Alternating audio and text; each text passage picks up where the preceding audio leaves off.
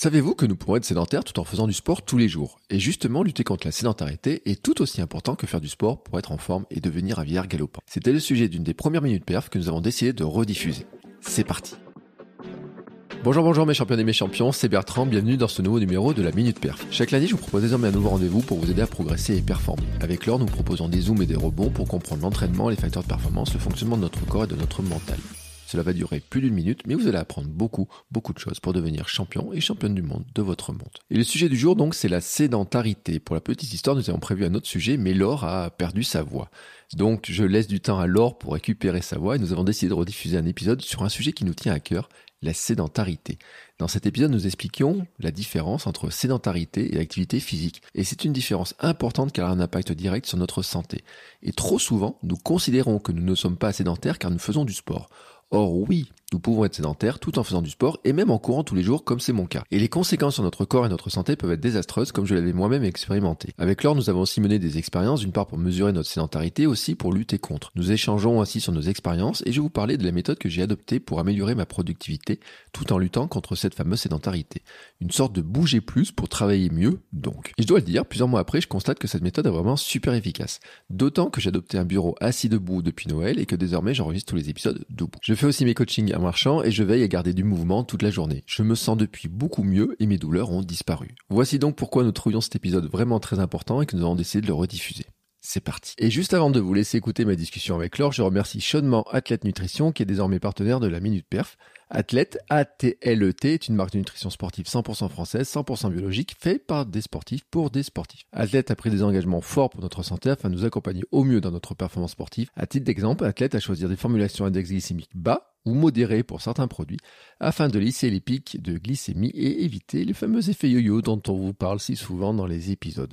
Vous trouverez sur le site Athlète Nutrition des produits pour vous accompagner avant, pendant, après l'effort, purée, boissons, barres, gel, moelleux, mais aussi avec Athlète Academy des conseils, des consultations nutrition en ligne et les podcasts Kilomètre 42 by Athlète. Le lien vers le site Athlète est dans la description de cet épisode. Je remercie tout particulièrement Athlète de soutenir la Minute Perf et je vous laisse maintenant écouter ma discussion avec Laure. Allez, c'est parti. Bonjour Laure. Salut Bertrand. Aujourd'hui, on parle de quoi? Eh bien, aujourd'hui, on parle d'un sujet qu'on avait annoncé, à savoir la sédentarité. Euh, c'est un sujet qui est, qui est compliqué à aborder pour plein de D'une part, parce qu'en fait, on a trop tendance à faire un amalgame entre l'activité physique et la sédentarité.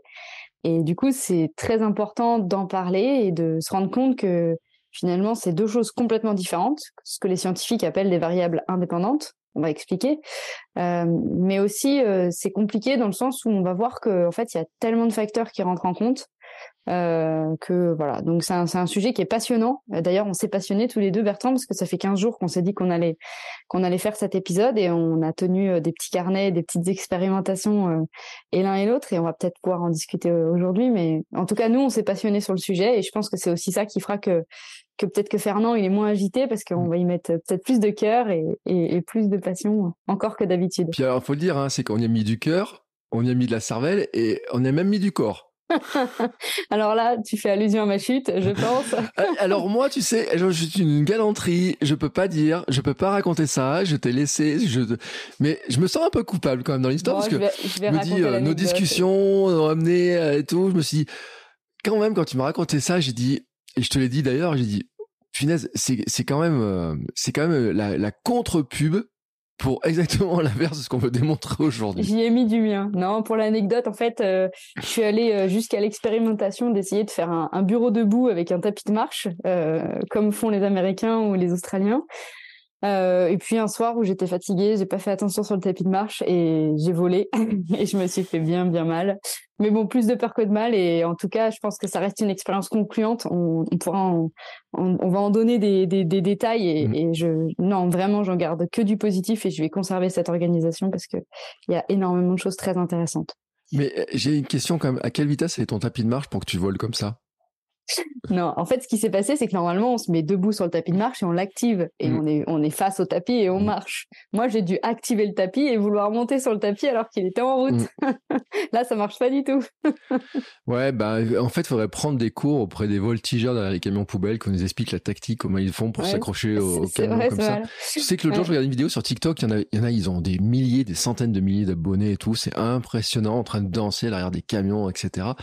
Et, euh, mais bon, ça n'a rien à voir, mais c'était juste pour, pour, pour le dire quand même. Hein. C'est vrai que quand tu m'as raconté ça, j'ai dit, bon, ça fait quand même un peu contre-pub parce qu'on va dire, ça y est, ceux qui disent le sport c'est dangereux, etc. Enfin voilà. Non mais après. Et encore, vous n'avez pas l'image. Vous n'avez pas l'image de mes jambes.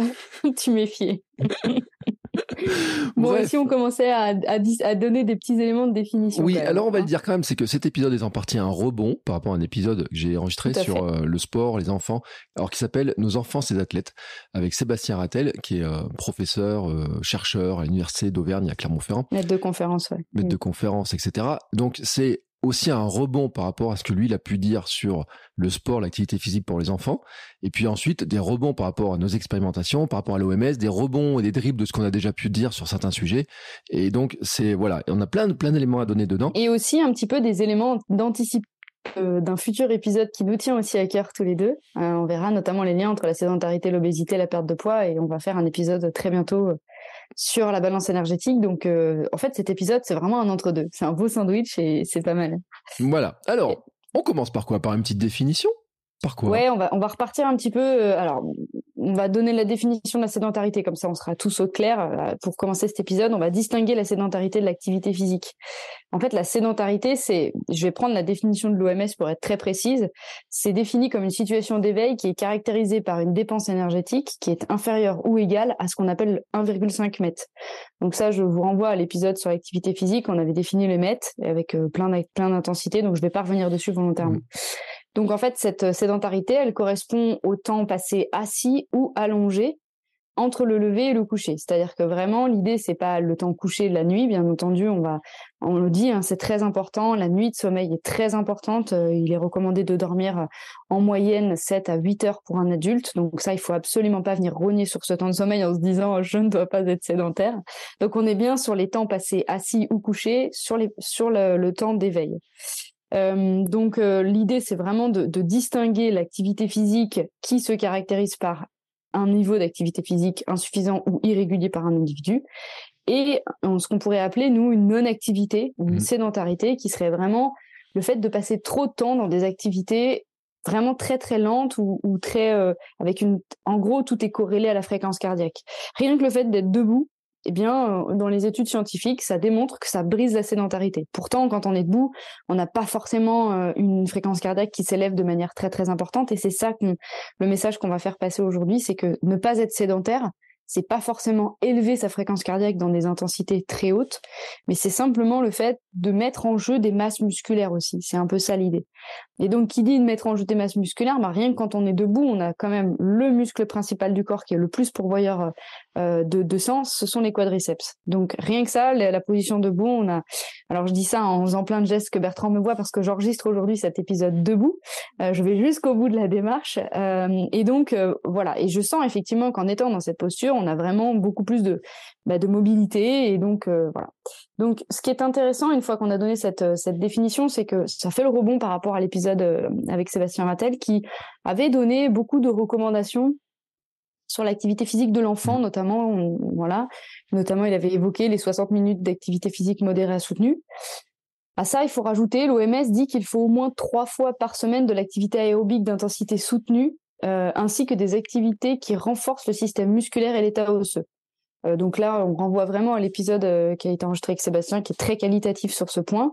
Euh, mais bien entendu, c'est une recommandation de l'OMS pour aller jusqu'au bout.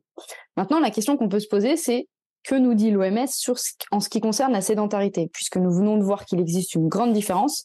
Et à partir de maintenant, dans cet épisode, nous ne parlerons plus du tout enfin, nous allons en parler parce que forcément c'est en comparaison, mais on va vraiment travailler sur cette question de la sédentarité. Euh, L'OMS nous dit que chez les enfants et chez les adolescents, une sédentarité accrue est associée à des résultats sanitaires négatifs, comme une adiposité plus importante, comme une santé cardio-métabolique euh, plus dégradée, comme une forme physique et un comportement social de moindre qualité et surtout par des problématiques de sommeil. on mmh. voit bien que déjà dès l'enfance, la sédentarité induit euh, des éléments extrêmement négatifs. Euh, par ailleurs, du coup, l'OMS fait des recommandations. Alors là, on en a discuté tous les deux en off et on a pas mal. Euh, c'est vrai qu'on en a rigolé. On s'est un petit peu clairement, on a fait une critique euh, de ces recommandations de l'OMS. Pourquoi? L'OMS nous dit que les enfants et les adolescents devraient limiter leur temps de sédentarité et en particulier le temps passé devant un écran. Alors ça, c'est quand même assez consternant. Ça veut dire que finalement, on nous dit il faut limiter. Bah, il faut limiter, ok. Mais si on est sur un enfant qui passe toute sa journée sur un écran, est-ce que s'il limite, euh, il passe de 8 à 7 heures sur l'écran, est-ce que c'est satisfaisant? Bon, bah, on est toujours dans cette logique de progressivité hein, dans, dans, nos épisodes. C'est ma démarche de la progressivité. Donc, bien sûr, ça sera toujours mieux que de ne pas diminuer. Mmh. Pour autant, euh, il faut quand même euh, dire que euh, il faudrait, en fait, il y a des recommandations qui ont été, qui ont été données pour les adultes, et notamment pour les adultes, euh, il avait été dit, je crois que c'est au Canada, parce que j'ai lu pas mal de choses du coup, ils expliquaient qu'il fallait pas passer plus de trois heures sur un écran en dehors du temps professionnel. donc, on pourrait se dire que pour les enfants, on pourrait diminuer ce temps par deux, dans la mesure où ce sont des enfants. On sait qu'aussi la question des écrans, elle, elle est problématique pour d'autres choses. donc voilà, après, il faut aussi quand même interroger cette idée de l'écran, parce que là, il y a quand même un amalgame qui se fait entre l'écran et la sédentarité.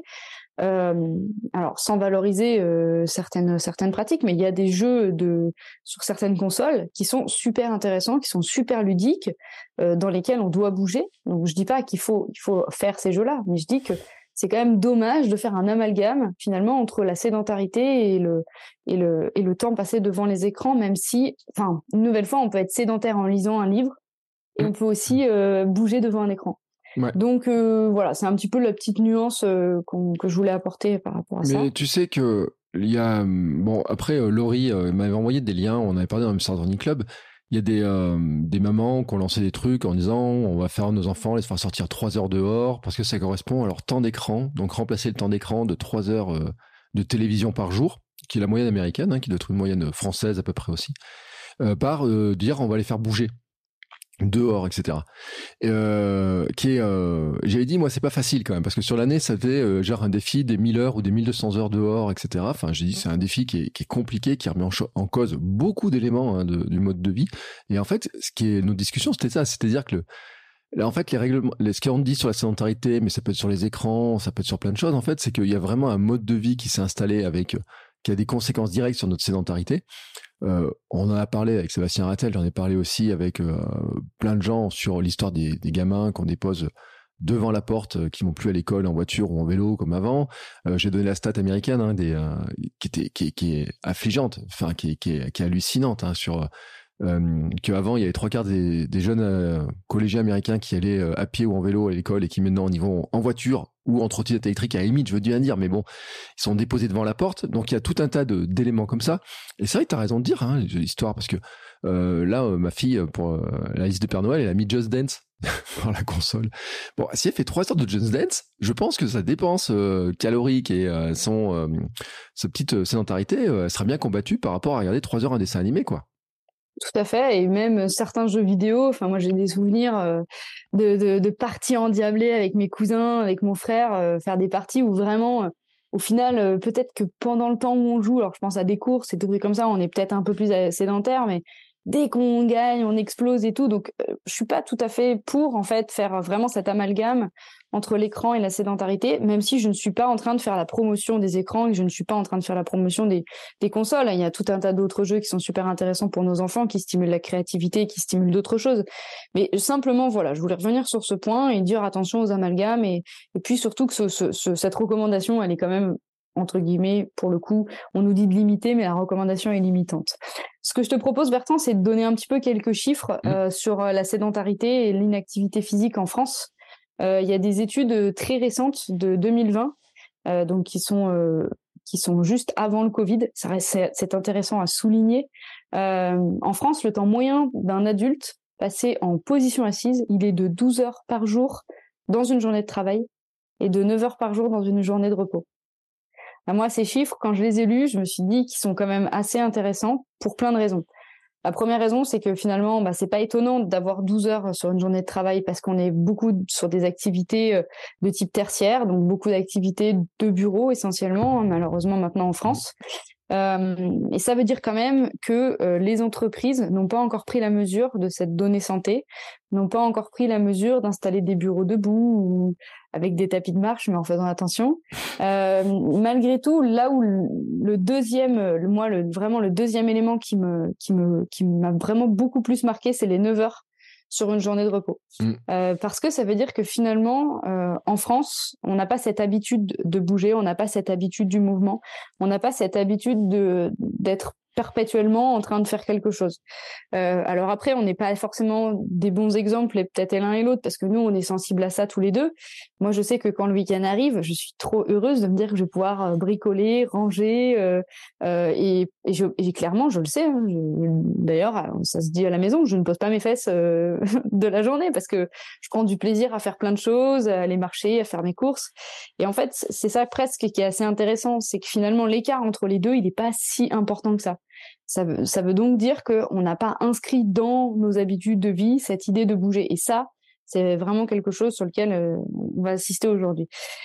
Et c'est d'autant plus intéressant pour nous en tant que sportifs, parce qu'on va le voir, hein, mais euh, on va le voir un tout petit peu après, mais clairement, euh, on, croit trop que parce qu'on a fait notre heure ou notre heure et demie d'activité physique, bah, on a brisé la sédentarité. Et en fait, on voit bien que c'est pas ça.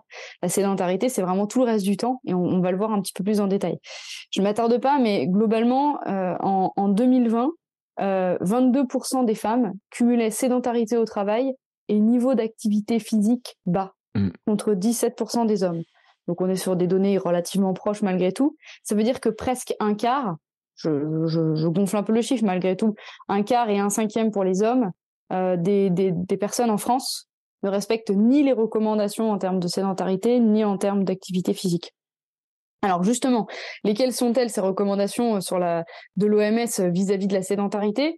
On nous dit euh, les adultes devraient limiter leur temps de sédentarité et donc de remplacer la, la sédentarité par une activité physique de tout niveau d'intensité, y compris de faible intensité. Donc là, ça rejoint complètement les définitions qu'on a données et euh, ils disent de remplacer en fait euh, par le fait de marcher, de monter des escaliers, etc., etc.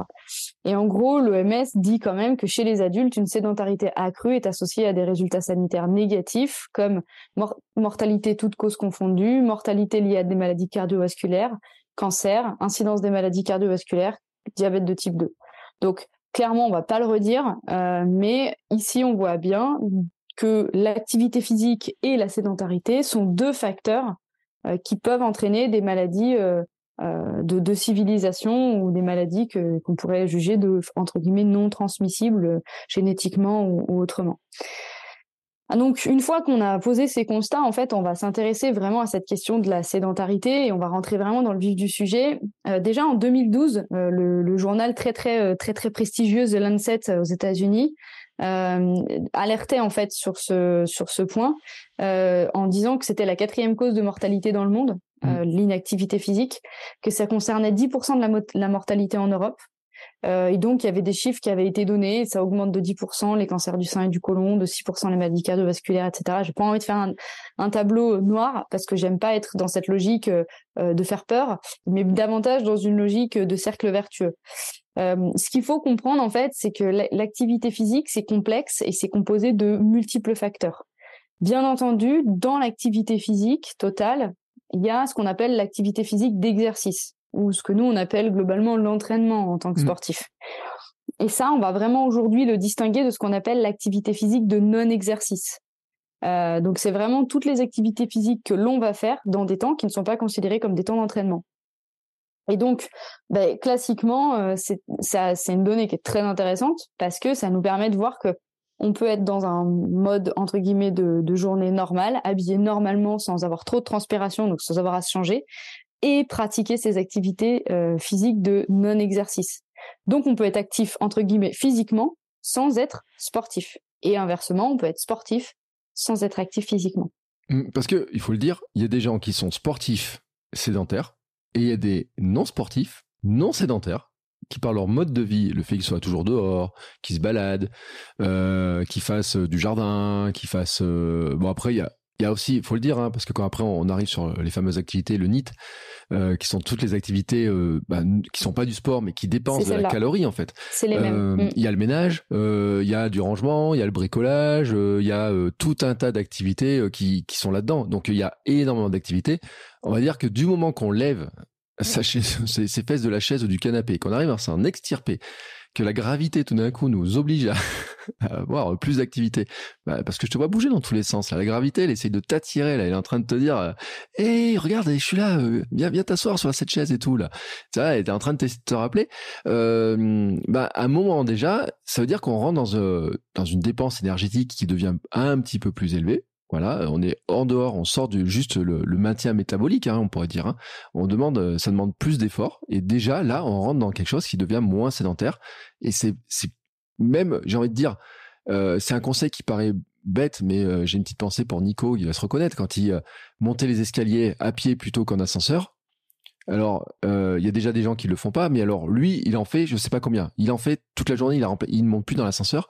Mais rien que ça n'empêche. C'est-à-dire que même les jours où il va pas courir, il va pas faire de sport, le fait de monter peut-être 10, 20, 30 étages par jour, parce que c'est son métier, de monter des escaliers, de descendre, etc., c'est une vraie activité qui n'est pas du sport, mais qui rentre en fait dans une activité euh, modérée et qui vient lutter contre la sédentarité. Alors pour le coup, ça va dépendre. Euh, justement, tu fais un très bon rebond. Enfin, tu, tu m'autorises un très bon rebond. J'allais parler des paramètres de l'activité. Euh, on en a déjà parlé, mais il y a la fréquence, la durée, l'intensité, ce mm. qui correspond au volume. Alors en fait, bah, ce fameux Nico que moi je ne connais pas, si euh, si il monte des escaliers longtemps, rapidement et on va dire avec avec plusieurs fois dans la journée, on peut tout à fait peut-être considérer que c'est presque déjà de l'activité physique. Pour autant, mm. c'est aussi une manière de rompre la sédentarité dans le sens où lorsqu'il est debout, bah, il n'est pas assis.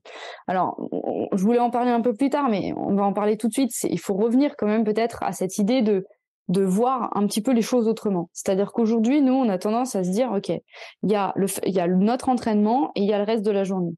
Mais en fait, on peut tout à fait envisager notre journée au travers d'un grand, grand cercle euh, qui serait décomposé en trois grands temps. Donc, mm. il y aurait notre activité physique, qui, si on respecte les recommandations de l'OMS, même si nous, on est un tout petit peu plus. Donc, l'idée, c'est sur une journée de 15 heures à peu près éveillé. Ça veut dire que globalement, on a dormi 9 heures, donc c'est déjà un, bon dormeur. Si on respecte les 150 minutes d'activité physique euh, modérée à vigoureuse par jour, euh, enfin par semaine, pardon, de l'OMS, notre activité physique correspondrait à 3% de notre journée. Je dis bien 3% du temps de notre journée. Et donc tout de suite on comprend. Tout de suite on mmh. comprend que ben on se dit que qu'est-ce qui reste en termes de gros gros postes entre guillemets budgétaires euh, de, temps, c'est bah, le temps passé assis et ce qu'on appelle l'activité de non-exercice. Donc on voit bien que finalement, euh, à vouloir se dire, et ça, ça c'est vrai pour tout un tas de logiques, que ce soit pour la santé, pour la perte de poids, pour le bien-être, etc., à vouloir se dire, je vais augmenter mon temps de sport, ben, c'est mmh. peut-être pas la bonne chose. Pourquoi? D'une part parce que augmenter son temps de sport, ça induit de la fatigue. Quand on est dans une logique de perte de poids, on sait aussi que ça ouvre l'appétit, donc euh, c'est peut-être pas forcément la bonne stratégie. Mais par contre, de se dire, bah en fait, j'ai ce, ce, camembert qui reste entre le temps passé assis et le, mon activité physique de non-exercice, bah plus je vais en grignoter dans un côté, moins je, et moins je vais en avoir de l'autre. Donc, si je le dis autrement, plus je vais augmenter mon activité physique de non-exercice, moins je vais passer de temps assis. Et donc là, on est dans un cercle hyper vertueux parce que finalement, tout ce qui est pris est pris. Et ça, je trouve ça intéressant. C'est hyper déculpabilisant de se dire, OK, plus j'en ferai mieux ça sera. Et c'est pas grave. Euh, donc ça, c'est intéressant en fait. C'est une nouvelle manière un petit peu de, voir euh, le, les choses. Et en, fait, ce qui est d'autant plus intéressant, c'est que les dernières études euh, démontrent que le principal déterminant de la dépense énergétique totale, c'est pas le sport c'est mmh. justement cette, cette, activité physique de non-exercice. Et alors là, quand on découvre ça, en fait, on comprend beaucoup de choses. Parce qu'au final, ce qu'il faut comprendre, c'est que la problématique de la santé, euh, et donc tout ce qu'on était en train d'expliquer sur le lien entre la sédentarité et certaines, certaines pathologies, voire même l'obésité et le diabète de type 2, hein, si on revient à des trucs euh, un petit peu très simples, ben en fait, c'est pas tant lié au temps euh, de sport, mais c'est davantage pas, enfin, lié à la dépense énergétique totale. Et en fait, ce qu'on a, ce dont on s'est rendu compte, c'est que ben, quand on, observe les postes entre guillemets de dépenses énergétiques des individus, eh le, le plus gros poste de dépenses énergétiques sur une journée, c'est l'activité physique de non-exercice. C'est-à-dire qu'on va venir brûler beaucoup plus de calories en étant actif physiquement que simplement en allant faire de l'activité. Alors moi, je mets un petit peu de nuance malgré tout euh, à cette donnée parce que euh, nous, en tant que sportifs, et on, peut on peut le dire, euh, je pense, et toi et moi, Bertrand, aujourd'hui, on a des moyens de tracking de nos dépenses énergétiques qui sont quand même assez fiables et assez assez intéressants, que sont les montres. Même si on sait que globalement, à l'activité, notamment la course à pied, c'est plutôt surestimé en termes de dépenses énergétiques malgré tout, même si c'est surestimé, on voit bien que les postes de dépenses sont quand même largement supérieure quand on va faire rien qu'une heure, une heure, une heure et quart de footing tous les jours euh, que euh, de marcher. Euh, enfin, il faudrait marcher au moins, je pense, quatre heures pour faire autant, quoi. Donc, on voit bien que ça va être compliqué de marcher quatre heures par jour, alors que ça va être beaucoup plus simple de courir une heure, une heure et quart. Qu'est-ce que je suis en train de dire? Je, je suis pas en train de dire que du coup, il faut pas aller marcher, marcher du tout. Mais je suis en train d'expliquer que quand on est sportif, malgré tout, notre dépense énergétique, euh, elle est quand même importante. Elle est quand même importante et c'est pas un poste de dépense à, à négliger, quoi. Voilà, c'est vraiment ça que je veux dire. Par contre, et là, c'est un deuxième point, et, et, je fais un clin d'œil à ma maman, parce que c'est des personnes qui pensent encore euh, que quand on fait un footing une fois par semaine, on peut globalement manger tout ce qu'on a décidé dans la semaine, ah bon? euh, les pâtisseries, euh, etc. Et c'est pas grave, je cours. Donc ça, c'est pareil. Donc globalement, quand on fait deux ou trois footings dans la semaine, ben, on est typiquement dans les recommandations de l'OMS. Et donc si on est typiquement dans les recommandations de l'OMS, on est sur ces fameux 3% de temps mmh. par jour. Et il faut vraiment avoir ces... Je trouve que ce chiffre, il... je sais pas ce que tu en penses Bertrand, mais moi je trouve que ce chiffre, il est hyper intéressant. quoi. Bah, tu sais, moi, il m'appelle deux commentaires. Déjà que 3% dans une journée, c'est rien du tout. Et que euh, finalement, quand on regarde un petit peu les choses et qu'on dit aux gens, faites du sport, ils disent, j'ai pas le temps. Et qu'on regarde, oui, mais enfin, c'est 3% de votre journée qu'il faudrait faire. Ça paraît pas grand chose vu comme ça. Et finalement, le je n'ai pas le temps, on sait toujours que c'est je n'ai pas mis, je pas envie de mettre la priorité sur cette activité, sur faire du sport, comme j'ai pas envie de la mettre sur euh, me déplacer ou de marcher ou euh, on a une vision très productiviste de la vie quand même, hein, de, de, penser la moindre seconde euh, qu'elle doit servir à quelque chose, etc. C'est pour ça que certains préfèrent toujours aller en voiture plutôt que de marcher parce qu'ils disent je gagne du temps sur l'instant. Mais la vraie question, c'est le calcul à long terme de temps gagné sur sa vie, sur sa qualité de vie, sur les maladies, sur euh, plein de choses. Parce que finalement, aller chercher son pain cinq minutes plus vite, bon, c'est une chose. Mais est-ce que sur l'intérêt, c'est pas de prendre son temps pour aller chercher son pain, de marcher tous les jours et de rentrer dans ces fameuses activités de faible intensité? Et d'éviter certaines maladies potentiellement. Et attention, on dit pas que ça les évite à coup sûr, on dit que potentiellement les liens, etc. Parce que je mets toujours des, des, euh, faut toujours mettre de la nuance dans ces histoires-là. Pour autant, quand même, il faut dire un truc, hein, c'est que l'OMS, ils sont, ils ont mis, ils ont classé l'obésité, le diabète de type 2, etc. dans les maladies euh, non, euh, comment on appelle ça, qui se transmettent pas, mais qui sont les plus mortelles en fait. Hein. Et euh, dans les plus grosses causes de mortalité, les États-Unis ont un chiffre très intéressant, malheureusement pour eux, qui montre que d'année en année, l'espérance de vie baisse. Et quand on voit le, mode de vie américain, ben on sait que ce chiffre de l'obésité, du manque d'activité et tout, il est lié aussi à ça. Hein, et, euh, et, encore, on n'avait pas les chiffres euh, après Covid euh, et on verra un peu les conséquences parce qu'on ne sait pas finalement les conséquences sur la durabilité. Donc moi, ce 3%, je me dis à la fois, il n'est pas grand-chose. Pour beaucoup de gens, il, paraît déjà être énormément important. Pourtant, il n'est pas pas grand-chose déjà. Mais en plus, c'est vrai que vu comme ça, ben on sait que c'est pas euh, qu'il y, a des grosses masses. Hein. Moi, je suis très 80-20. Euh, finalement, se dire que cette activité de faible intensité là, euh, ben, si on arrive à l'augmenter un poil en pourcentage, d'un coup, ça fait des gros changements quand même. C'est ça, c'est exactement ça. Et alors, ce qui est intéressant, en fait, c'est un peu de comprendre l'histoire qui c'est l'histoire un peu de la science moderne là-dessus. Euh, sur, euh, parce que ce qu'on est en train de dire, c'est un petit peu l'évolution de, des, des, résultats des études. En fait, euh, dans les années 70, on pensait que plus on faisait d'activité physique et plus on serait en bonne santé. Donc en gros, on pensait que plus on bougeait, mieux c'était. en fait, on s'est rendu compte que c'était un, beaucoup, un, un, petit peu plus compliqué que ça. Petit à petit, on a commencé à comprendre que oui, effectivement, le fait de bouger plus, ça réduisait tout un tas de maladies. Notamment, il y avait une étude qui avait été menée en, en 2002 sur la diminution de risque d'infarctus du, myocarde.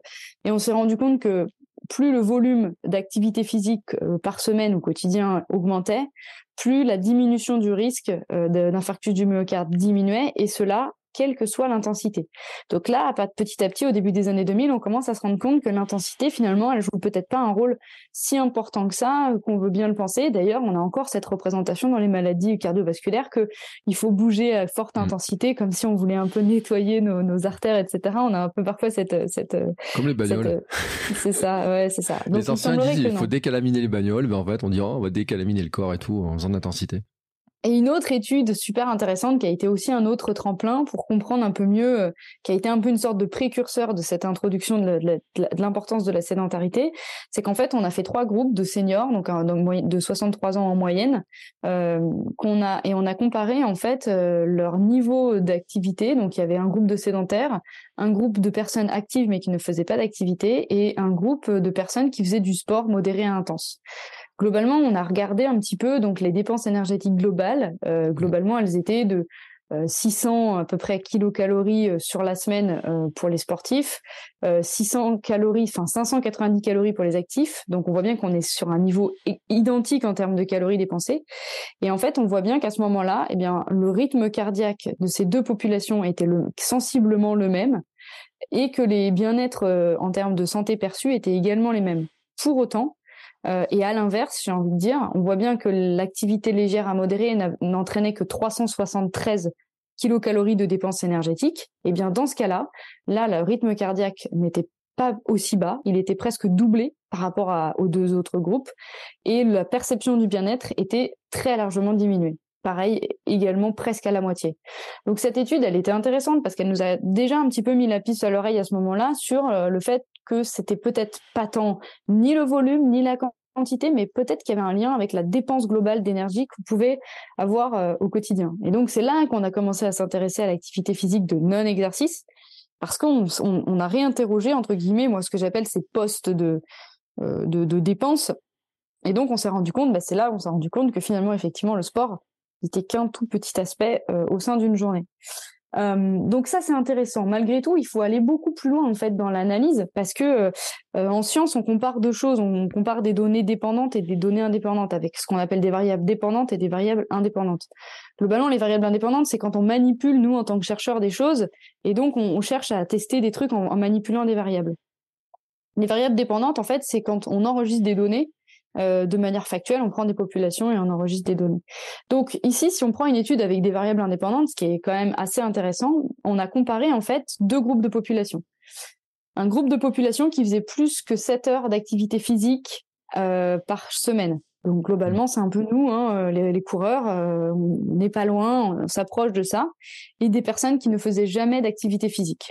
Donc on a comparé ces deux populations et on les a comparées notamment en termes de risque sur la mortalité. Qu'est-ce qu'on constate? Et il y avait un deuxième facteur, c'est le temps euh, passé devant la télé. Donc déjà, on constate que pour le groupe euh, qui faisait plus que 7 heures d'activité physique par semaine, le, risque, le risque pardon, de mortalité augmentait jusqu'à 1,5 fois euh, entre les personnes qui regardaient une heure et les personnes qui regardaient 7 heures de, de télé par jour. Mmh. Donc on voit bien que de manière indépendante à l'activité physique, le risque de mortalité venait quand même peser. Qu'est-ce que ça veut dire? Ça veut dire bien qu'il y a donc une indépendance entre l'activité physique et la sédentarité. Et ce qui était d'autant plus intéressant de constater, c'était que ce risque de mortalité, il était légèrement inférieur pour les personnes qui faisaient 7 heures d'activité physique par semaine, mais qui regardaient 7 heures de, de télé par jour, contrairement à des personnes qui ne faisaient jamais d'activité par semaine et qui regardaient une heure, de, heure de télé par jour. Mmh.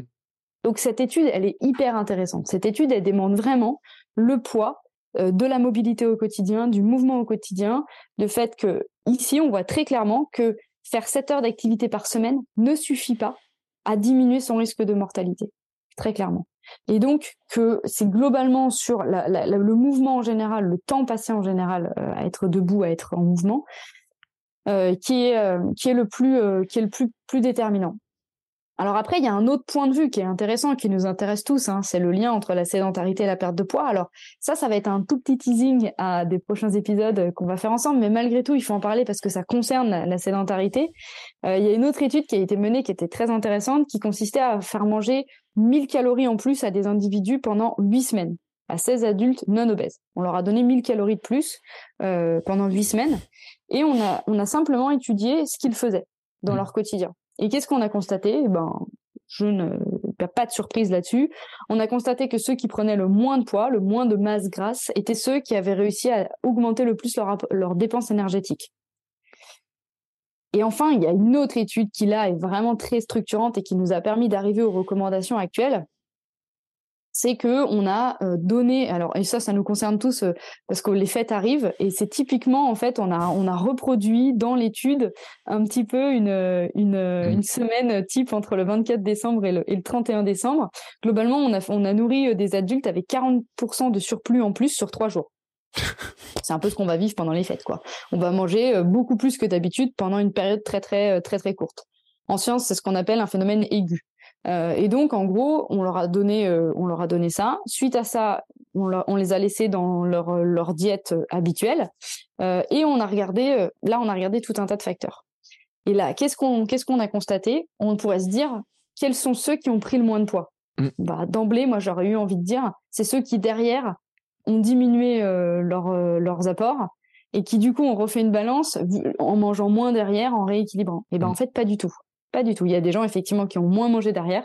Ceux qui ont, euh, on pourrait se dire aussi, c'est ceux qui ont fait le plus de sport pendant cette mm. période. Pas du tout non plus.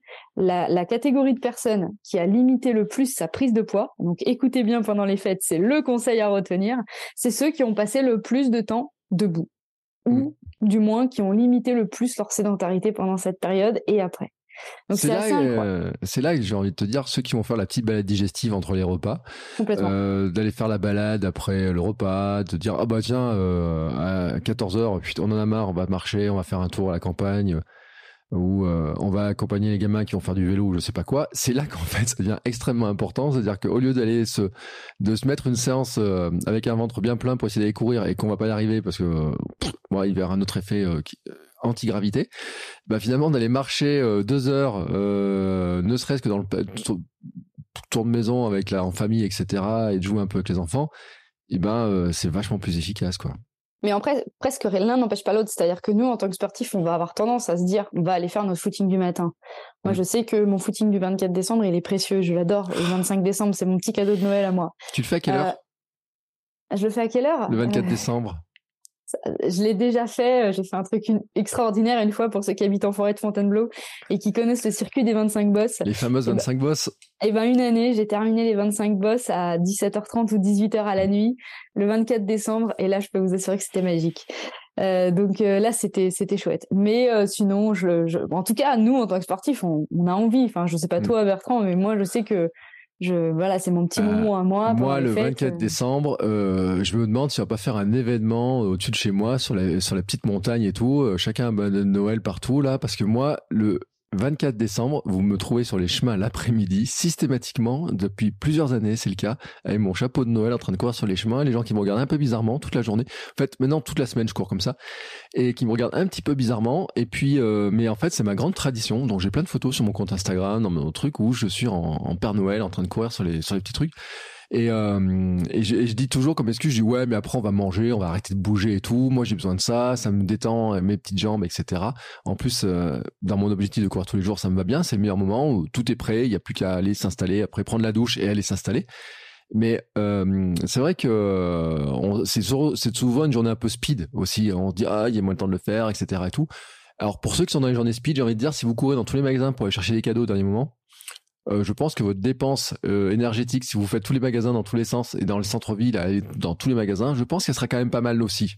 C'est pas mal non plus. C'est ce qu'on expliquait. Hein. D'ailleurs, là, on sera sur l'activité physique de non-exercice et mm. finalement, euh, alors après, c'est différent par rapport au bonbon qu'on s'expliquait et voilà. Mais donc finalement, si on regarde bien dans cette période, si on veut donner un petit conseil pratico-pratique pour pas prendre de poids pendant la période des fêtes par rapport à ce qu'on vient d'expliquer, bah, globalement, c'est maintenir son niveau de dépense énergétique, parce que malgré tout, notre corps mmh. reste une balance énergétique. Hein.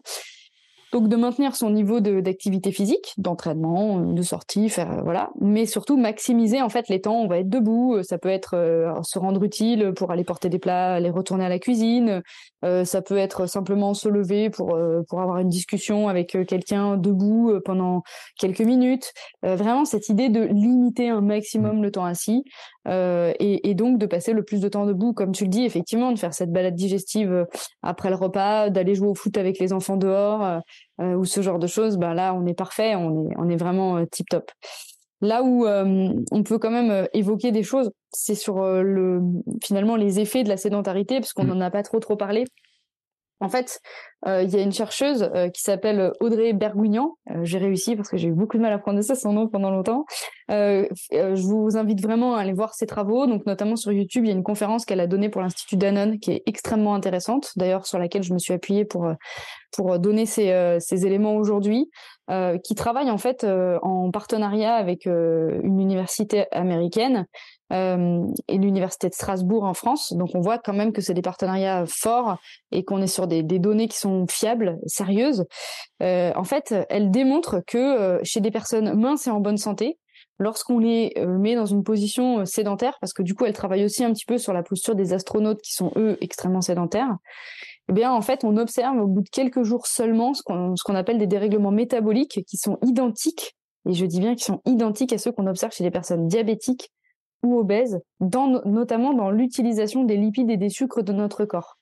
Ça veut dire quoi en fait? Ça veut dire que quand on devient inactif, bah, le corps il se met à utiliser préférentiellement les glucides pour produire l'énergie et donc à moins brûler les lipides qui vont s'accumuler dans le tissu adipeux et donc c'est là où finalement bah, on va créer un petit peu du gras. Et en fait, ils vont aussi s'accumuler euh, dans les muscles, les os, le foie ou encore le pancréas. Et en fait, c'est là où du coup on crée des maladies métaboliques parce que euh, le problème des maladies métaboliques, c'est presque pas euh, nous les femmes, on a relativement cette chance de stocker quand même facilement dans les hanches, le bassin, malheureusement d'avoir de la cellulite, mais c'est entre guillemets une graisse qui est plus saine euh, que la graisse que vous les hommes vous avez plutôt tendance à stocker dans les viscères et qui elles vont vraiment venir altérer les fonctions de l'ensemble de, de, ces, de ces organes vitaux. Et donc les maladies métaboliques, c'est un petit peu ça. On pourra rentrer dans le détail plus tard, mais globalement c'est ça. Donc ça, c'est intéressant. Ça veut dire qu'on voit bien euh, que euh, la sédentarité a des effets immédiats euh, sur un mauvais fonctionnement de, notre corps. Et donc, pour aller plus loin et pour faire aussi peut-être un, tout petit rebond avec, mais on en fera peut-être un autre avec le, podcast que tu as enregistré avec Bruno Hubi sur sur la glycémie. On constate en fait aussi qu'il y a un lien très très fort entre la sédentarité et la glycémie dans le sens où il y a un développement d'une résistance aux effets de l'insuline euh, et donc, euh, finalement, globalement, qu'est-ce qu'on constate? On constate que quand on arrête une activité physique euh, au bout de, de, quelques semaines, eh ben, on constate ce qu'on appelle une hyperlipidémie, c'est-à-dire la baisse de la sensibilité de l'insuline dans le corps. Mais on observe aussi quand même, ce qui est intéressant, c'est que ce n'est pas quelque chose d'irréversible. Mmh. Et c'est ça le message qu'on veut faire passer aussi aujourd'hui, parce que nous, on est vraiment dans cette logique vertueuse de se dire, OK, on sait ce que la sédentarité produit. On voit que la sédentarité produit vraiment des effets délétères sur le corps. Mais le message qu'on veut faire passer aujourd'hui, c'est qu'en fait, tout est réversible. Et que si du jour au lendemain, on décide de bouger, on décide d'être actif, euh, eh bien, c'est vraiment là où, en fait, notre corps va se changer, va se réadapter. Et il n'y a rien de, a rien de définitif. C'est définitif euh, dans le cas de certaines pathologies, euh, comme par exemple, parce que c'est quand même souvent des problèmes après liés au foie notamment, parce que on va avoir euh, dysfonctionnement du foie. Voilà, il y a, des moments où parfois c'est plus réversible, mais lorsqu'on est dans, des, dans des débuts de ce qu'on appelle du prédiabète ou euh, ce genre de choses, c'est totalement réversible. Et donc avec un mode de vie beaucoup très différent, on peut euh, on peut changer. Peut-être que je pense Bertrand, tu as peut-être t'as peut-être un, quelque chose à nous raconter là-dessus. Oh bah tu sais, moi je sais pas ce que je serais devenu si je m'étais pas mis à marcher un petit peu plus. Hein. Donc à un moment donné, euh, la grande logique. Euh, euh, mais en fait, c'est toute la base de mon programme SAM en fait, et ma philosophie SAM, sommeil, alimentation, mouvement. Là, on est dans la partie mouvement. Bien sûr, il y a la partie alimentation. et ce que je dis, c'est ce que je dis, ces fameux NIT là, ces fameuses activités. moi, quand j'ai commencé à descendre du bus plus tôt, quand j'ai commencé à prendre, prendre la voiture, que j'ai acheté un vélo, que j'ai euh, mais pris aussi des habitudes aussi, hein, me forcer à prendre certaines habitudes. Je sais que j'ai des souvenirs, par exemple, de me dire, euh, comme je travaillais pour des, un client, j'étais en freelance et tout, je devais rendre un truc absolument le soir à 18h ou 19h et euh, je pars marcher à 16 heures à un moment donné en disant je vais marcher et tout parce que je sais que j'en avais besoin aussi. Alors il y, a un besoin de dépenses caloriques de dépenses énergétiques etc mais il y avait aussi un besoin d'aération globale du cerveau du fonctionnement du cerveau global qui sort un peu du sujet. Mais dont on avait parlé euh, avec euh, dans un épisode de sport et nutrition avec le donc j'ai perdu le nom du médecin mais sur cette idée en fait aussi que bah tout fonctionne mieux du moins qu'on bouge en fait. Et le corps, il fait pour bouger à une certaine dose. Euh, alors, il y a toujours ceux qui diront oui, mais moi j'aime pas le sport, j'aime pas ça, etc. Et ce que tu dis bien, ce que tu as bien montré avec l'histoire des 3%, c'est que même quelqu'un qui n'aime pas le sport en tant que tel, faire du sport, peut avoir de l'activité suffisante pour contrer beaucoup des méfaits de cette euh, de cette sédentarité, de ces modes de vie, euh, disons-le, hein, c'est euh, il y a la voiture, il y a euh, les les réseaux sociaux dans un truc, il y a les télévisions, il y a les le mode de vie global, mais même des fois la météo qui va nous embêter en fait aussi parce que là on enregistre en automne, je suis en train de regarder le temps dehors, j'ai voilà, il fait de 14h24. il se trouve qu'il fait nuit chez moi. Je sais pas comment c'est chez toi, mais alors chez moi il est en train de faire presque nuit, je me dis et c'est sûr qu'il y a des périodes en plus c'est plus compliqué parce que tu dis la période là des, fêtes là euh, c'est le moment où on va plus manger mais en plus le mois de décembre déjà c'est un mois on mange un peu plus et en plus il, on bouge un peu moins parce que des fois il pleut des fois il y a du vent donc euh, je pense qu'il y a un changement d'activité aussi global hein, qui est euh, ouais alors après il faut vraiment pas faire un amalgame avec le fait de bouger et d'être dehors. Bien sûr que quand on est dehors on peut plus bouger bien sûr. Mais comme on le disait tout à l'heure, en fait, rien que d'être chez soi euh, et de faire euh, du ménage, du rangement, euh, de la cuisine parce qu'on est debout, tout un tas de choses qui font qu'on n'est pas assis, eh ben on n'est pas sédentaire. Et c'est ce que dit très bien Audrey Berguignan. Elle dit, pour, pour voir les paramètres métaboliques s'améliorer, il faut à la fois augmenter son activité physique et diminuer le temps passé assis. Donc c'est très simple, c'est-à-dire que si on fait pas d'activité physique et qu'on on se met à en faire 15 minutes par jour, ben c'est déjà très bien.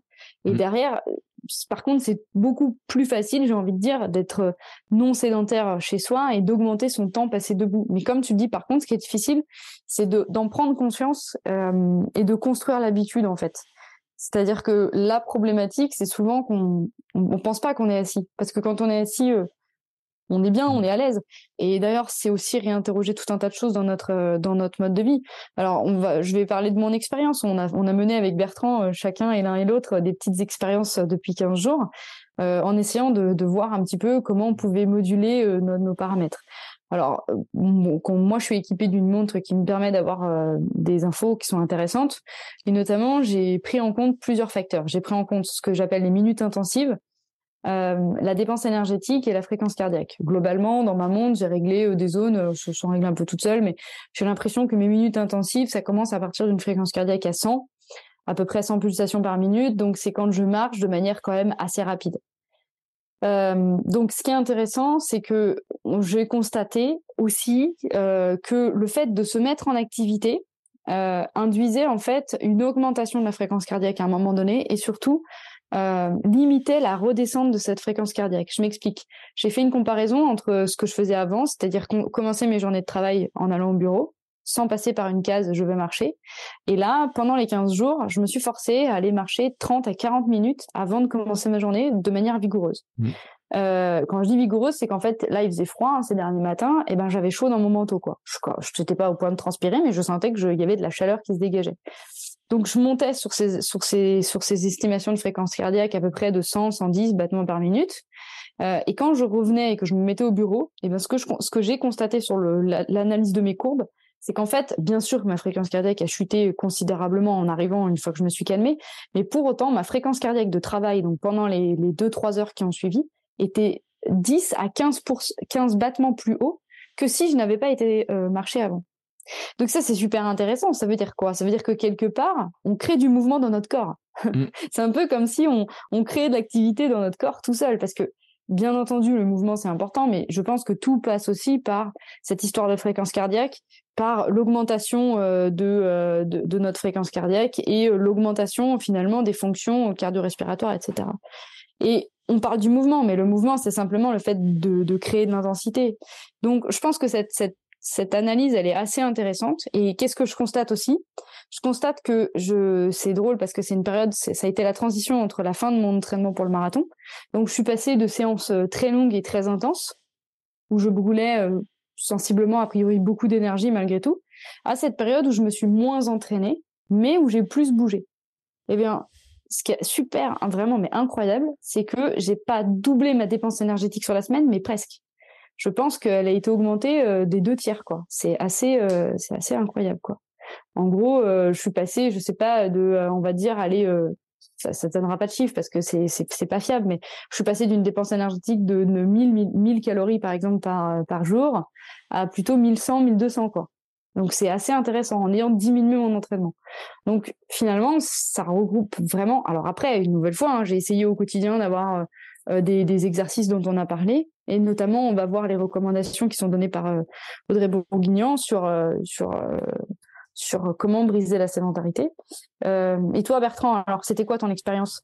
Oh bah tu sais alors moi euh, j'ai déjà une habitude c'est que d'habitude c'est que déjà on amène ma fille à l'école toujours à pied. Donc ça c'est un truc éviter de la prendre en voiture L'école est pas loin, euh, mais il y a un truc que j'ai fait, c'était d'allonger ma distance euh, de marche après. Donc euh, avec ma femme ou moi tout seul, hop, au lieu de rentrer directement à la maison, on allait faire une petite demi-heure de marche, tu vois, un truc comme ça pour pour voir un peu. et puis moi surtout, c'est que ce qui m'intéressait, c'était les recommandations de, de la chercheuse sur le découpage du temps en fait, parce que c'est ce qui ce qui m'a vraiment intéressé dans mon truc, parce que moi j'ai fait un constat, c'est que quand je reste assis longtemps sur ma chaise, au bout d'un moment, ma hernie sciatique ça tire, ça fait mal, j'ai mal dans les bas du dos, dans les, tout ce qui est lombaire et compagnie. Et donc, on parlait des étirements la dernière fois, donc j'avais besoin de m'étirer, de me, tendre un peu, de, de, retrouver un petit peu de mobilité, de mouvement. Donc c'était surtout cette expérience-là qui m'a intéressé. Et donc, euh, je vais te laisser la présenter, ce qu'elle raconte sur le cracking, parce que c'est vraiment moi sur le cracking, c'est le truc que j'ai pris. Là, je me suis dit, tiens, ça, ça correspond à mes méthodes de travail habituelles. Mais je savais pas qu'en fait, il y avait une chercheuse qui avait travaillé là-dessus. Alors en fait, ils ont fait une expérimentation, euh, bah, c'est à Boston, hein, là où elle travaille, euh, et globalement en fait, euh, alors c'est ce que je t'expliquais en off, hein, Bertrand, mais globalement en fait aux États-Unis, les protocoles d'études sont entre guillemets pas plus laxes, mais moins pénibles qu'en France dans le sens mmh. où le, temps de délai et de validation des, des protocoles est plus court. Donc l'idée c'était de d'enfermer, j'aime pas le mot, mais globalement il y a des volontaires, des personnes volontaires qui acceptent euh, de suivre un protocole. Euh, on va pas dire que c'est enfermé, du coup ils acceptent de suivre un protocole, c'est c'est plus doux comme ça. Mmh. Euh, et notamment en fait ils prennent plein de personnes différentes. Ils prennent des sportifs qu'ils arrêtent, qui leur disent d'arrêter de faire du sport.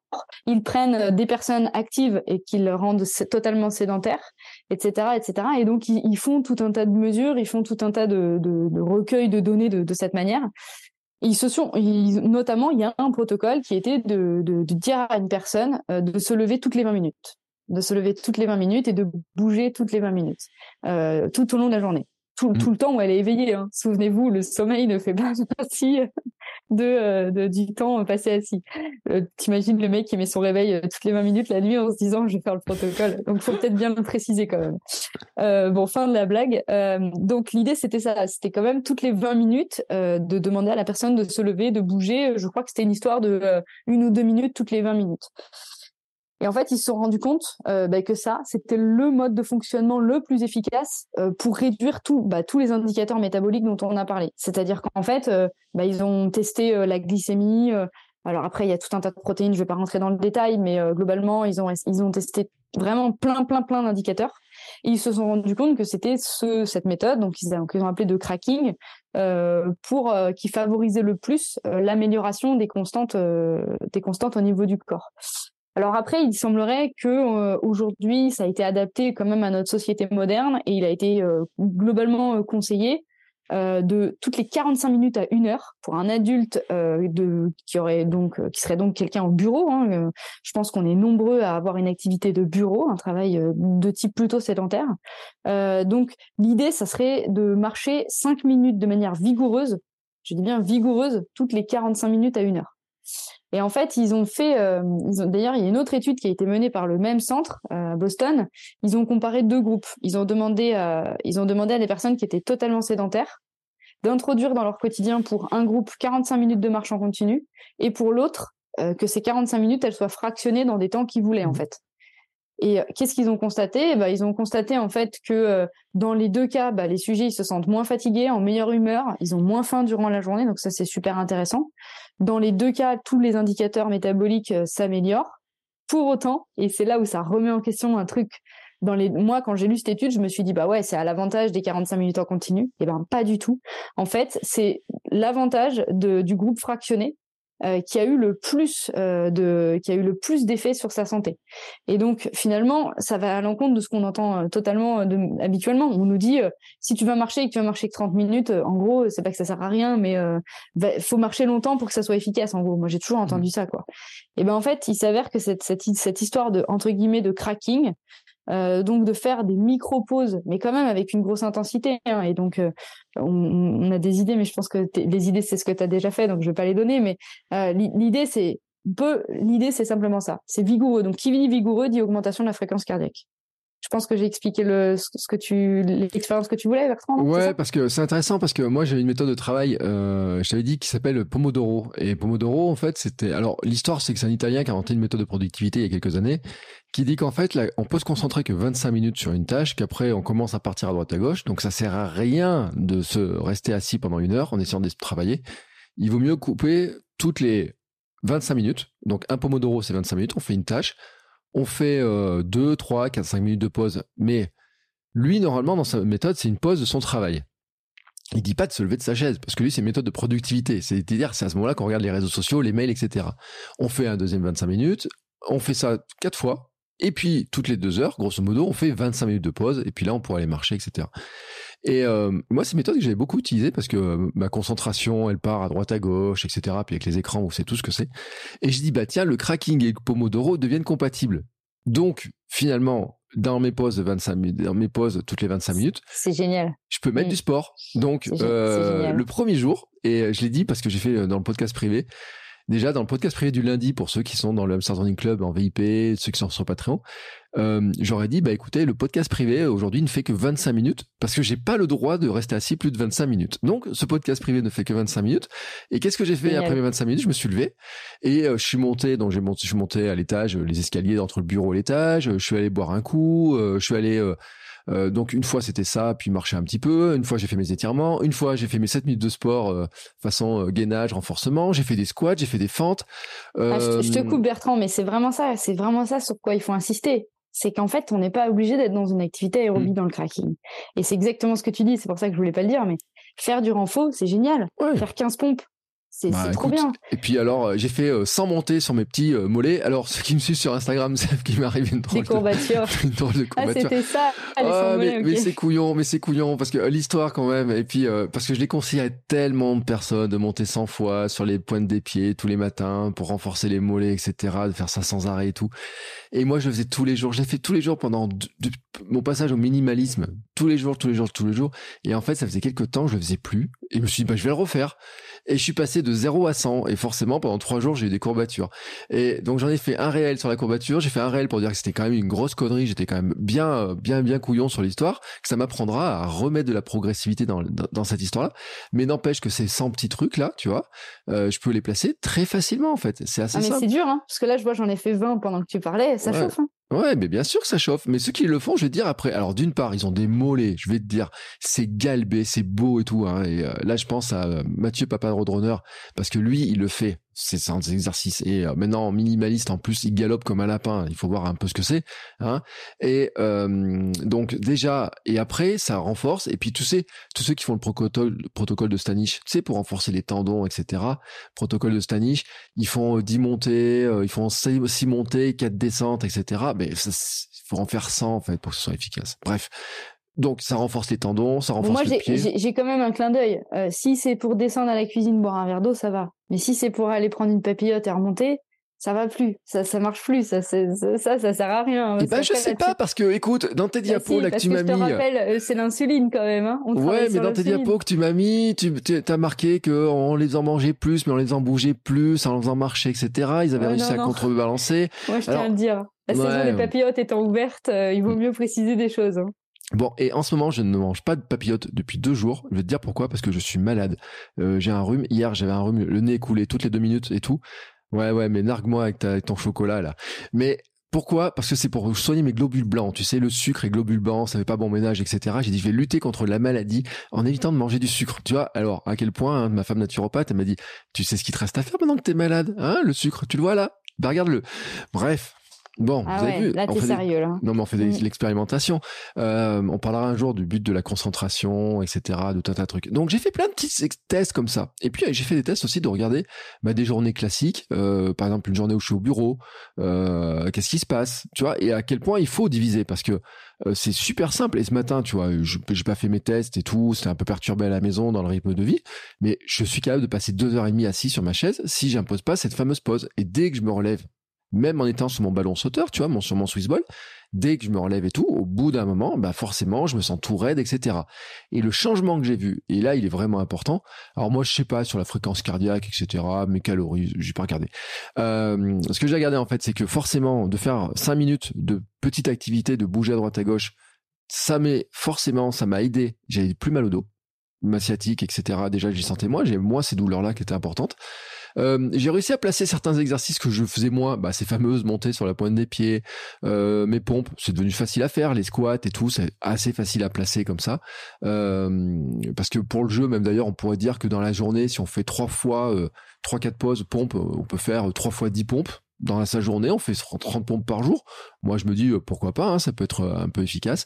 Et que la pause de 20-25 minutes, en fait, euh, été assez facile, tu vois, pour aller marcher, mais que même moi, je y mettre ma course quotidienne si je voulais. Si un jour j'ai envie de courir que 10 minutes, un quart d'heure, hop, je file, hop, et puis je reviens et j'ai ma pause. Donc, ça m'a montré aussi que c'était assez agréable au niveau de la concentration. Ça, c'est pour la partie productivité que c'était plus efficace pour mon petit corps parce que je trouvais qu'il fonctionnait quand même mieux, euh, que ça m'a permis de remettre un peu de certains exercices que je ne faisais pas un peu par fainéantise, cette fameuse priorité sur le pas mise dessus, manque de temps officiel, etc. Euh, et donc j'ai trouvé quand même que c'était une, une, méthode intéressante et qui est assez facile euh, à installer, qu'il y en a qui vont faire très naturellement parce que ceux qui travaillent debout, euh, je repense à Laurie qui est enseignante, hein, donc là, euh, qui passe sa journée debout, à passer de table en table, etc., n'ont pas besoin, mais que tous ceux qui travaillent assis dans la journée, dont travail de bureau, euh, et même après, bon, il y a les conducteurs, il y a plein de gens, etc., qui passent des heures et des heures assis derrière un ordinateur, un clavier, en tout cas le cul posé sur quelque chose, et eh ben ça vaut le coup quand même, tu vois, de, de, de, réfléchir comme ça.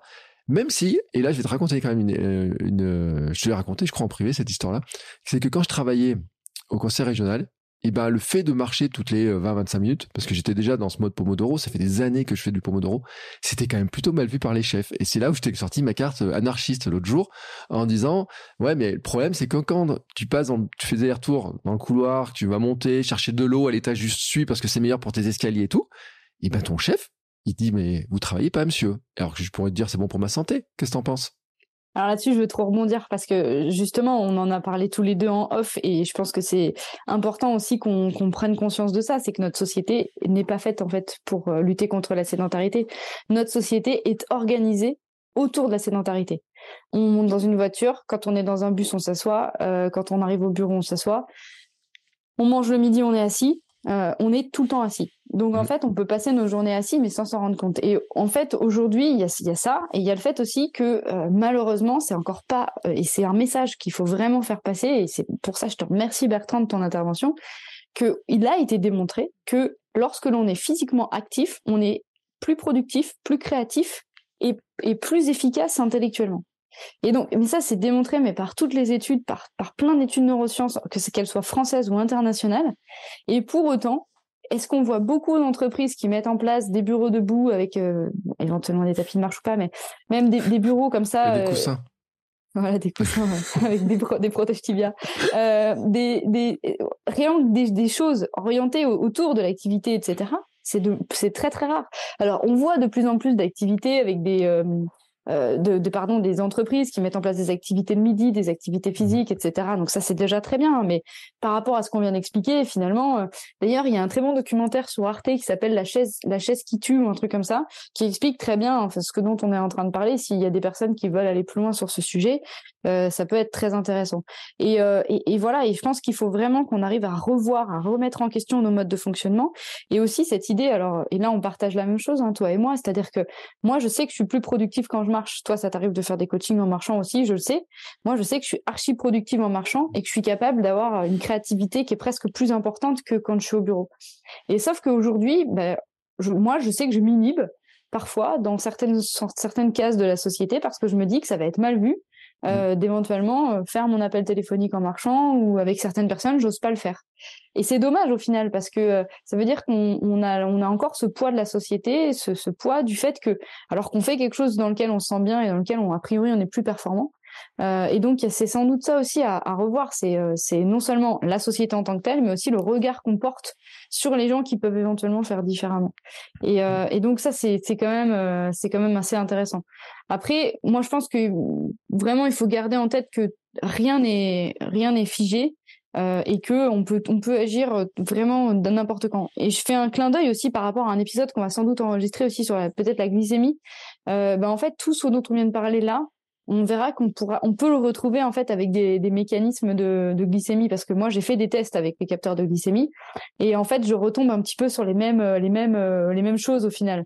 C'est-à-dire aller marcher avant le repas, après le repas pour euh, limiter justement cette augmentation du pic de glycémie, etc. Donc ça, ça pourrait être aussi intéressant parce que moi j'ai fait un vrai test à grandeur nature sur moi-même euh, et, et, donc c'est des choses qui, qui sont assez intéressantes et qui sont en lien avec cette histoire de la sédentarité. C'est vraiment euh, casser cette sédentarité. Et justement, si on est le repas du midi à table, bah, aller marcher un, tout petit peu avant, un tout petit peu après, c'est pas pas compliqué en fait. Et c'est aussi le message qu'on veut faire passer.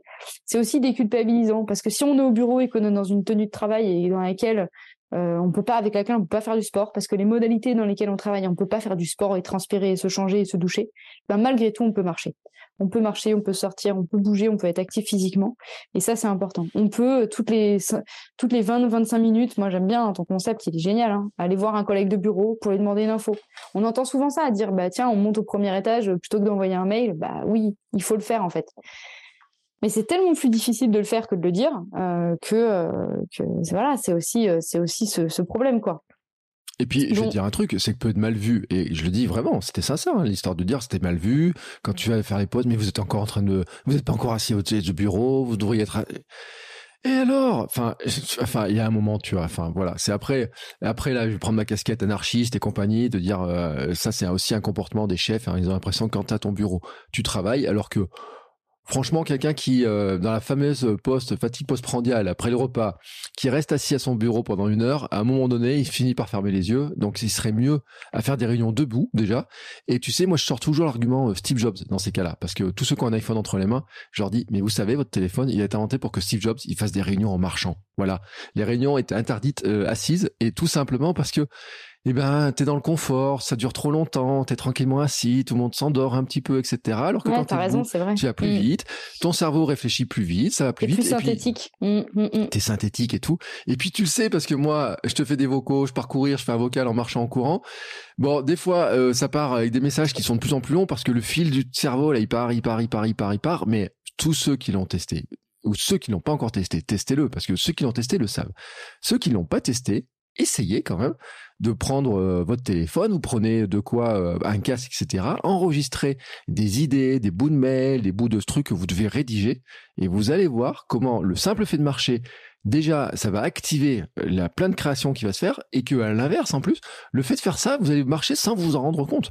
C'est-à-dire mm. que celui qui va me dire, oui, c'est ennuyeux de marcher, bon bah à la limite il y a un peu un côté un peu bon je sais que c'est un, peu ça fait un peu productiviste hein, dire on va utiliser la marche plutôt qu'écouter les petits oiseaux les trucs comme ça on va travailler là-dessus mais j'ai envie de dire, c'est le moindre mal. Tu vois, c'est de dire au moins, au moins, t'as un bon côté de cette euh, si tu euh, si tu utilises par ce biais-là. Et on parlait des coachings on parlait des réunions on parlait de des comment des appels téléphoniques des, appels téléphoniques. des, appels téléphoniques tout simplement. Prendre tous les appels téléphoniques de debout déjà. Mmh, mmh, mmh. et même euh, enfin moi je sais que par exemple traiter des mails ça se fait très bien en marchant en fait. Traiter des mails sur notre téléphone se prendre une heure pour checker tous ces mails bah ça voilà. Ça se fait en marchant et à une allure euh, même très modéré, c'est pas très grave parce qu'au final on bouge quoi. Et c'est peut-être la conclusion qu'il faut qu'on donne, c'est ce sentiment de déculpabilisation, euh, de se dire que c'est une nouvelle fois pas la loi du tout ou rien, c'est une nouvelle fois pas le fait d'être un zébulon et d'être en permanence debout et d'être mais tous les petits gestes qu'on pourra faire pour limiter le temps qu'on va passer assis seront des moments euh, qui nous permettront, entre guillemets, de gagner d'espérance de vie en bonne santé. Euh, il y, a une, y a une stat qui est, que je donne hein, pour conclure, mais qui est quand même assez incroyable, c'est que si augmenter d'une heure le temps passé assis augmente de 30% le risque de devenir diabétique, mm. à l'inverse, diminuer d'une heure ce temps passé assis permet de baisser de 30% ce risque. Donc on voit bien que c'est vraiment une relation égal à égal. Donc tout ce qu'on fera dans un sens, eh ben c'est de la santé de gagner. Et c'est comme ça qu'il faut voir les choses. Et c'est pas du tout dans le sens de la santé de perdu. Au contraire, c'est vraiment on va gagner en santé. Et, euh, et moi, c'est vraiment le message que j'ai envie de faire passer aujourd'hui, qui est hyper positif. C'est de se dire qu'on a on a tous entre guillemets les moyens d'agir parce qu'on peut tous le faire à n'importe quel moment. Euh, c'est notre petite marge d'autonomie dans notre vie, même dans un cadre de travail très contraignant, je pense. Et, euh, et je pense que de toute façon, tous les effets s'en sortiront, s'en ressentiront de manière assez rapide. Voilà, c'était ma petite conclusion, Bertrand. Et puis je vais même te dire, c'est que c'est même dans notre intérêt, alors de société globale, mais la société après les politiques. Même si j'ai vu des déclarations de la ministre des Sports disant que la France allait devenir plus sportive, qu'ils allaient inciter les gens à bouger dans le siège des Jeux Olympiques, etc. Là, on va voir. Hein, c'est un truc à voir un peu comment ça se passe. Mais je pense que les politiques telles qu'elles sont faites actuellement euh, sur les réductions des, des, des, des systèmes de soins, le paiement de certains trucs et tout, ainsi quand même être en meilleure santé sur le long terme. Et donc, on peut se dire que très égoïstement, rien que pour notre santé à nous, déjà, pour se dire, pour moins dépendre, euh, parce que, en fait, il y a plein de gens qui pensent qu'ils seront jamais malades. Alors qu'en en fait, on n'en sait rien. Mais que ces petits gestes, si tu vois ce 30% là, déjà, si tout le monde, ça faisait un peu peur et tout. Bon, il y en a qui savaient pas peur, ils disent, ouais, mais moi, je mange pas de sucre. mais bon, moi, je mange pas de sucre, hein, je mange que des papillotes. Mais, rien que ça, tu vois, de se dire, bon, si déjà, tu vois, je fais ces petits efforts-là et tout, et que ça peut m'éviter quelques pépins, tu vois, de, en tout cas, de d'espérer en éviter, très égoïstement. Et si tout le monde faisait ça, eh ben, je pense que déjà, tu vois, on serait tous globalement en meilleure santé. Il y a deux choses quand même. La première chose, c'est qu'de de manière intra-individuelle, on voit bien que c'est associé à des bien-être, à des effets mm. de bien-être à court terme. Donc, on a tous intérêt à le faire. Pas uniquement pour les effets à long terme en se disant on sera en meilleure santé. Mais clairement, l'idée, c'est de toute façon, à court terme, vous en sortirez, vous en sortirez les bénéfices. Moi, je me suis jamais senti effectivement aussi bien physiquement, énergétiquement euh, que en ce moment avec ce que je fais effectivement là-dessus. Bon, à part quand je chute, mais et la deuxième chose, c'est que malgré tout, ça reste un message qui est méconnu. Et ça, par mm. contre, par rapport à ce que tu disais, c'est que même les politiques de santé publique aujourd'hui, vont nous dire euh, globalement la pub, c'est quoi? C'est manger, bouger. Mm. Ouais, manger, bouger, mais bouger est encore trop associé à pratiquer 30 minutes d'activité physique par jour.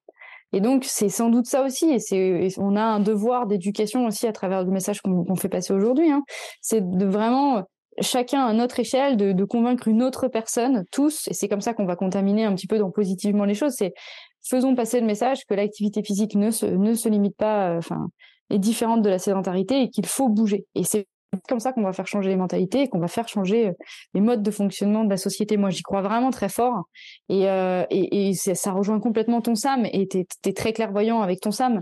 Euh, voilà, c'est complètement ça, quoi. C'est complètement. Je vais dire un truc, c'est que je vais ressortir ma carte de marketeur, mais même d'influenceur, euh, mais au sein euh, des recherches scientifiques qui ont été faites, ceux qui ont lu le livre de Cialdini, Influence et Persuasion, savent que le meilleur moyen d'influencer quelqu'un, c'est de, c'est de lui montrer que son voisin le fait déjà, fait déjà la même chose en fait. C'est comme ça que en marketing, on le sait très bien. C'est pour ça que vous avez partout dans la rue, dès qu'on installe une alarme, il y a un beau panneau pour l'alarme. C'est pas pour dissuader les voleurs, c'est pour juste montrer aux voisins que bah, si lui l'a fait, nous on peut le faire. Et en fait, on a tous valeur d'exemple. C'est ce que je veux dire par là. C'est-à-dire que du moment qu'on le fait, les gens autour de nous, ils vont, ils vont se poser des questions. Parce que quelqu'un qui court un marathon, par exemple, les gens lui disent mais t'as couru un marathon, t'as fait ça? Et euh, euh, c'était le sujet là du marathon. Euh, Audrey et Fabien qui en parlaient. Fabien et ses collègues ont dit ah t'as couru le marathon, de... oh, t'as couru le marathon de New York et tout. Donc tout d'un coup les gens ils s'y intéressent. Quand ils voient que tu commences à courir, que tu vas bouger, que tu fais telle ou telle chose, ils s'intéressent. Et il y a un moment donné, je pense.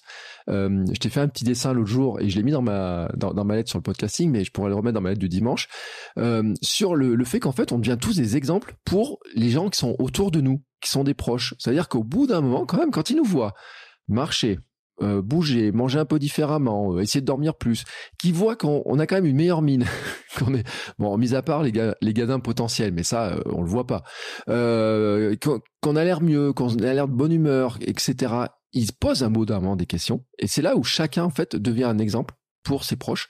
Et c'est là où je pense aussi que, euh, c'est là où je reviens à mon exemple, hein, c'est de dire que en passant ce message et à que chacun d'entre nous le passe et le fasse surtout et le montre autour de soi, et ben petit à petit en fait, euh, on, a on, arrive à avoir des comportements qui me semblent plus, euh, plus comment dire, plus, plus vertueux, vertueux globalement. Et en fait, c'est tout ce que je souhaite parce que l'histoire du, du vieillard galopant, pour ceux qui euh, qui le savent pas, c'est que le vieillard galopant, il veut bien galoper être bien dans sa tête, bien dans son corps, mais dans une société vivable et pas euh, donc où, tout est autour, où on peut faire du sport, on peut bouger, on a le loisir de marcher dans son quand on va travailler, etc. Et, et voilà. Donc c'était la petite parenthèse un peu politico sportivo, je sais pas quoi. Euh, on va demander à Madame. Non, mais c'est intéressant. Ça. non. Et tu sais que j'ai déjà invité Madame la ministre. Je lui ai envoyé un message sur Twitter qui m'a pas répondu. C'est génial. Et pour l'anecdote, la CPAM euh, a sponsorisé un jour le podcast. Alors, je ne ai pas entendu la publicité. Si vous l'avez entendu, vous me direz ce qui se disait. Ça se trouve, c'est un manger bouger. Euh, et on pourrait leur dire, écoutez, euh, venez parce que nous, euh, on est prêts. on peut vous faire des, des trucs sur le sujet là et tout. On, on va faire des, des TEDx et des on peut faire des événements, tu crois, là-dessus, sur ce sujet-là? Ouais, je sais pas, ça pourrait être cool. Mais en tout cas, il y, a une vraie, il y a une vraie thématique et. Euh, et ouais, non, non, mais c'est super intéressant. Après, euh, de toute façon, c'est des thématiques euh, qui ont des enjeux qui sont bien au-delà des enjeux personnels, qui sont sur des enjeux de société. et on pourrait aller beaucoup plus loin dans l'analyse des faits.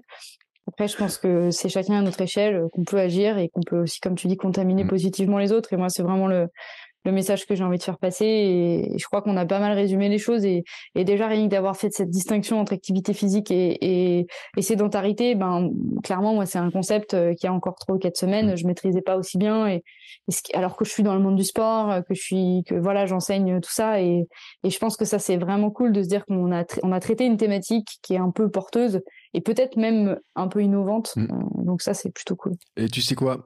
On a commencé avec les enfants parce que c'est important que les enfants, on leur donne cette habitude d'aller marcher, d'aller euh, faire du vélo, des choses comme ça, pour essayer de les sortir.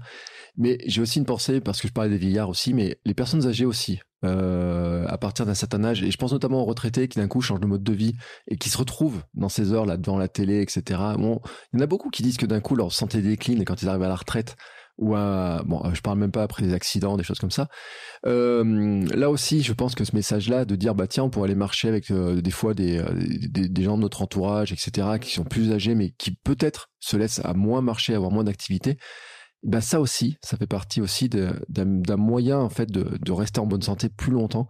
On en avait parlé avec certains invités justement sur le fait que bah, même des personnes âgées, hein, le simple fait de leur faire quelques squats ou des choses comme ça, ça, ça leur permet. On va conclure là-dessus. Je mets tous les liens bien sûr dans un autre épisode. Je te souhaite une très belle fin de journée et puis euh, juste... allez sur ce, on clôture. Merci à toi Bertrand. Merci à tous pour l'écoute. On se retrouve bien entendu la semaine prochaine pour une nouvelle minute perf, toute la semaine pour de nouveaux épisodes et puis n'oubliez pas les réseaux sociaux, le Hamsters Running Club, les questions si vous en avez et bougez, bougez, bougez, bougez. À la semaine prochaine. Au revoir.